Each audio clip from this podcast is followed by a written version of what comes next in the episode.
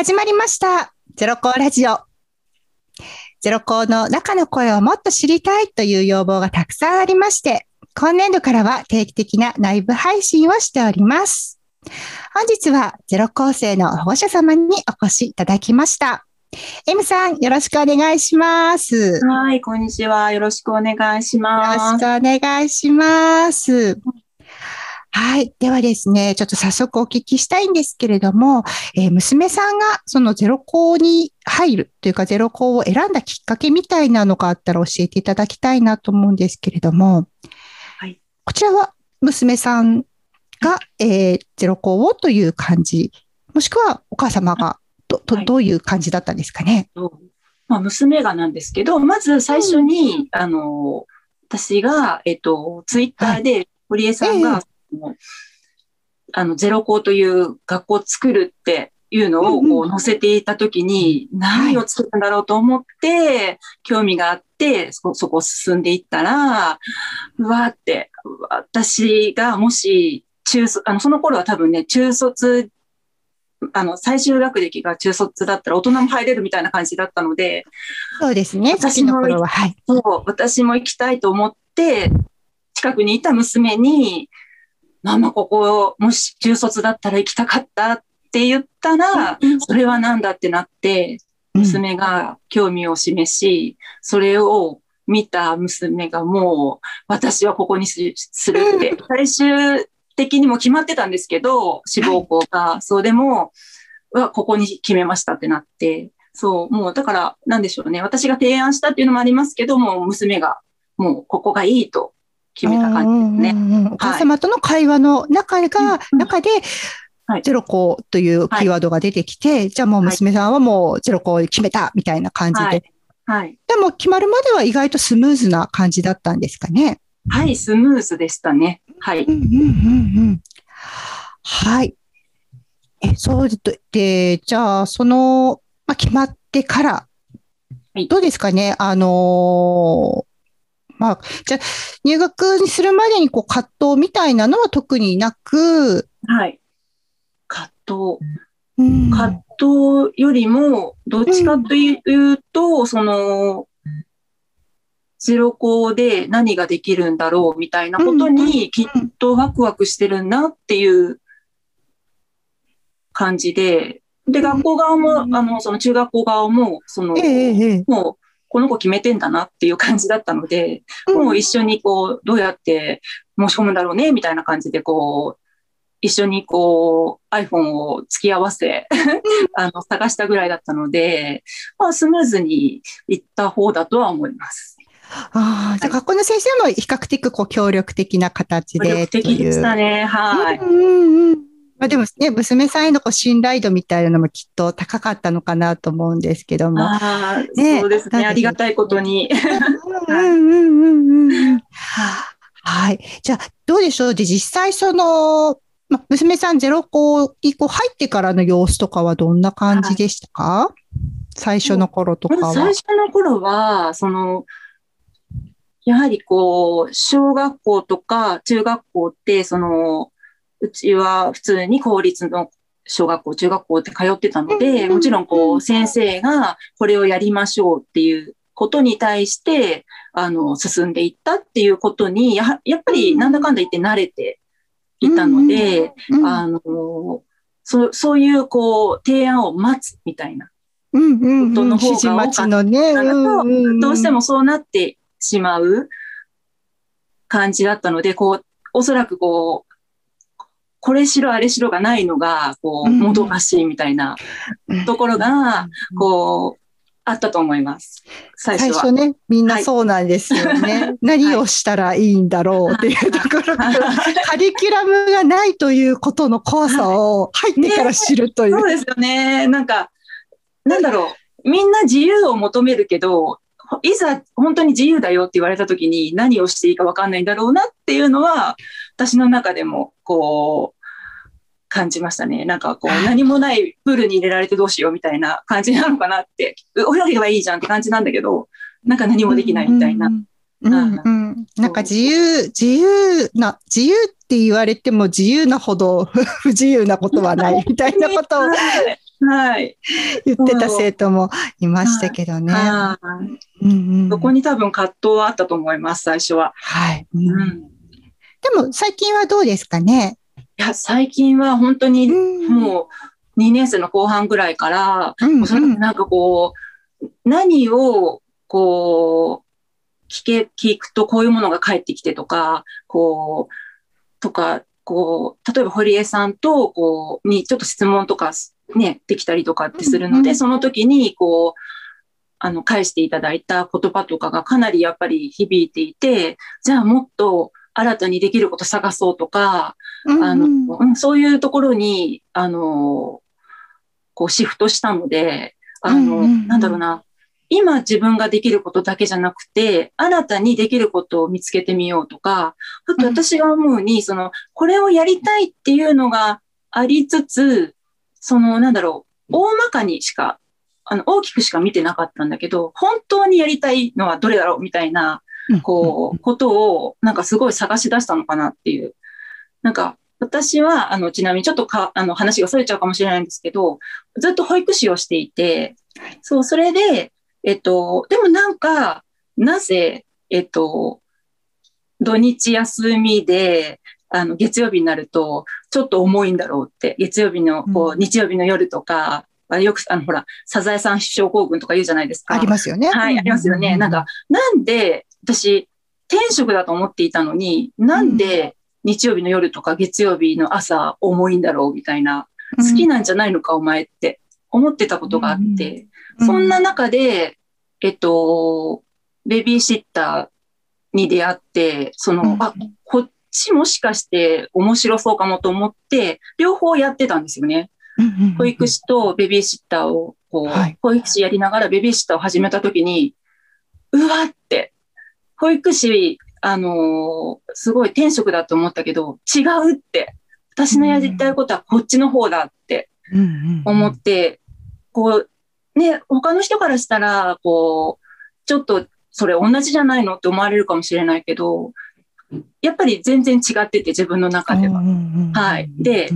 そう、なんだろう。そういう、こう、自分の中で本当にやりたいことを、その、私は、えっと、親御さんとかにもいろいろ話をしてあげたいみたいなのが、すごくあった、あったんですよね。そう、だから、個人的に合うものがすごい合ってたって思って、その時に、、そういうのに出会ってたので、娘が、その、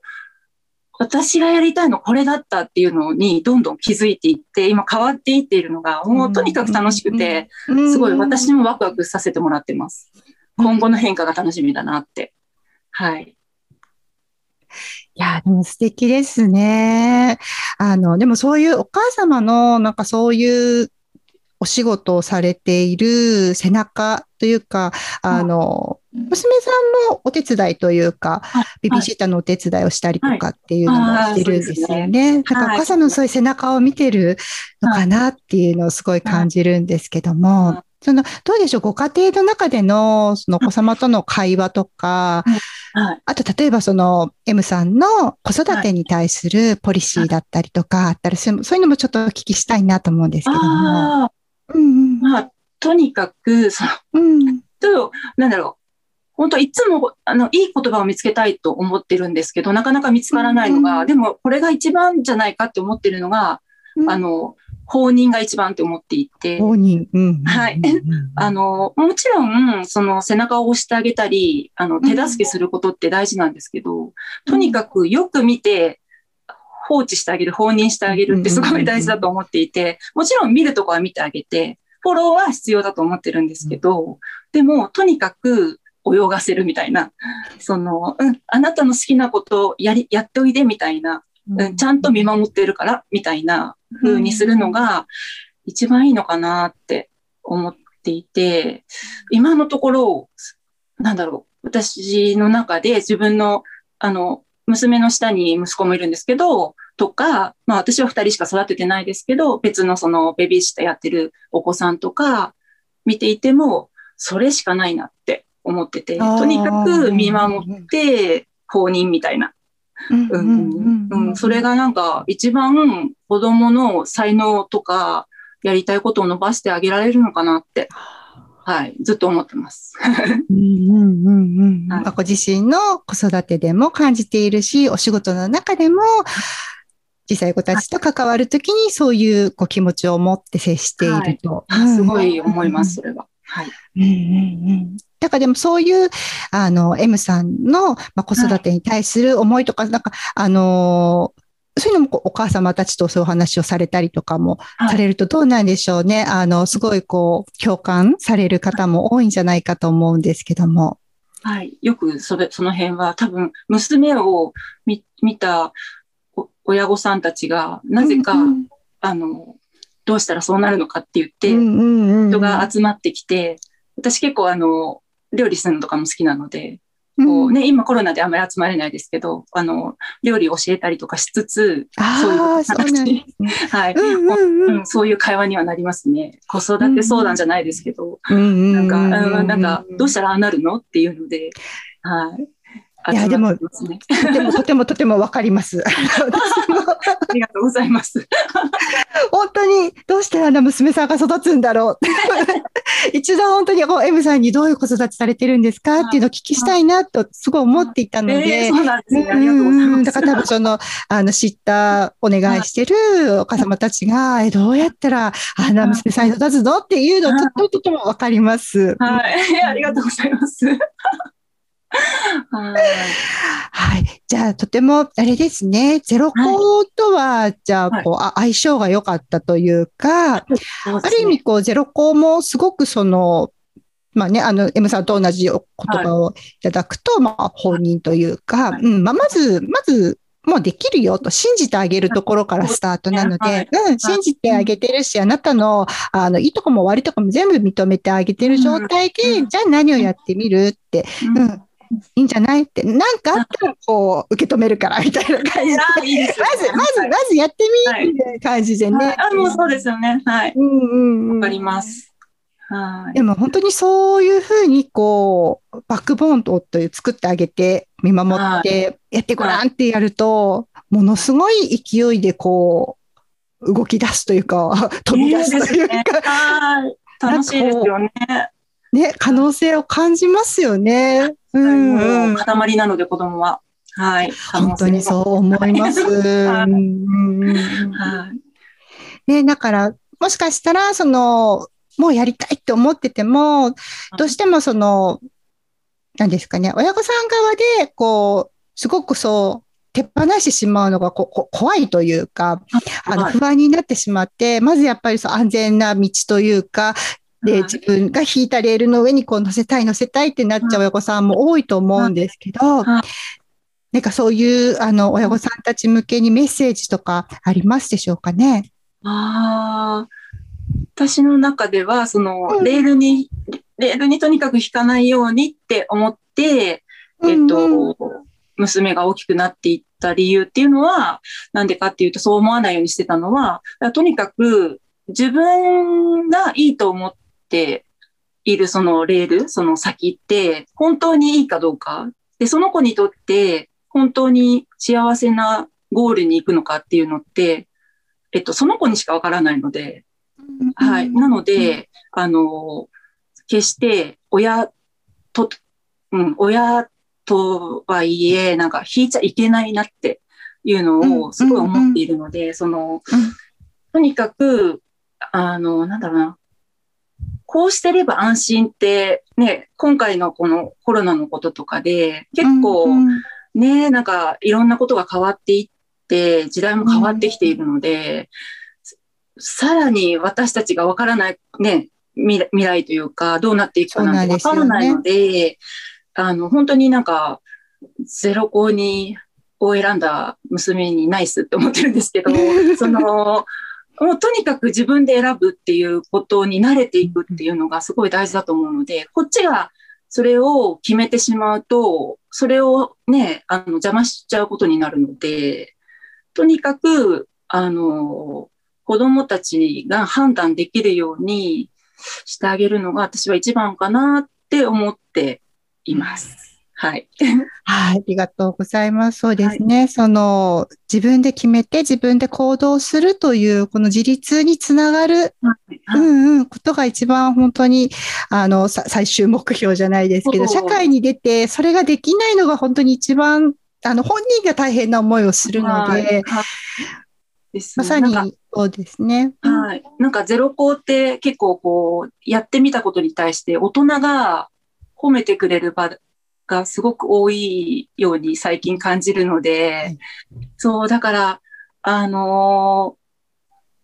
それを積み重ねていったときに、もう自己肯定感もね、どんどん上がっていくだろうし、自信を持って社会に出れるんだろうなって思うので、いはい。もうそこはすごくありがたいし、さらに期待していますっていうところです。はい。ありがとうございます。あ、なんか今日は本当に、あのー嬉しいお話をたくさん聞かせていただくことができました。本当にありがとうございました。はありがとうございい。ます。はい。ありがとうございます失。礼します。